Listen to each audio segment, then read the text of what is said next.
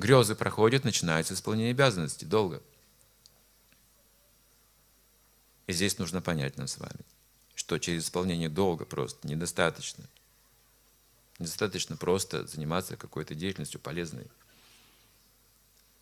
Самое важное – это воспевание Святого имени. Деятельность не может быть полезна без воспевания Святого имени.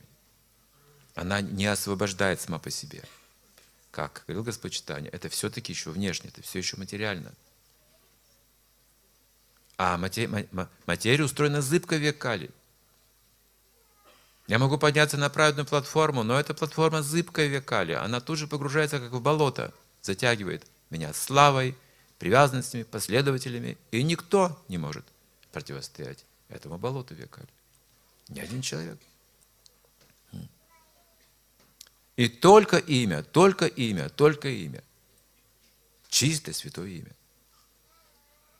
Возвышает и никогда не опускает человека. И таким образом рекомендация постоянно повторять святые имена. Привыкнуть к этому.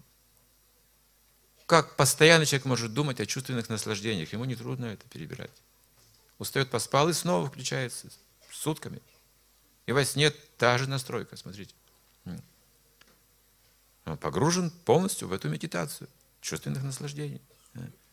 Тонких, грубых, изысканных, неизысканных, возвышенных, низменных, разных. Все перемешку. Сегодня все можно. В уме все можно.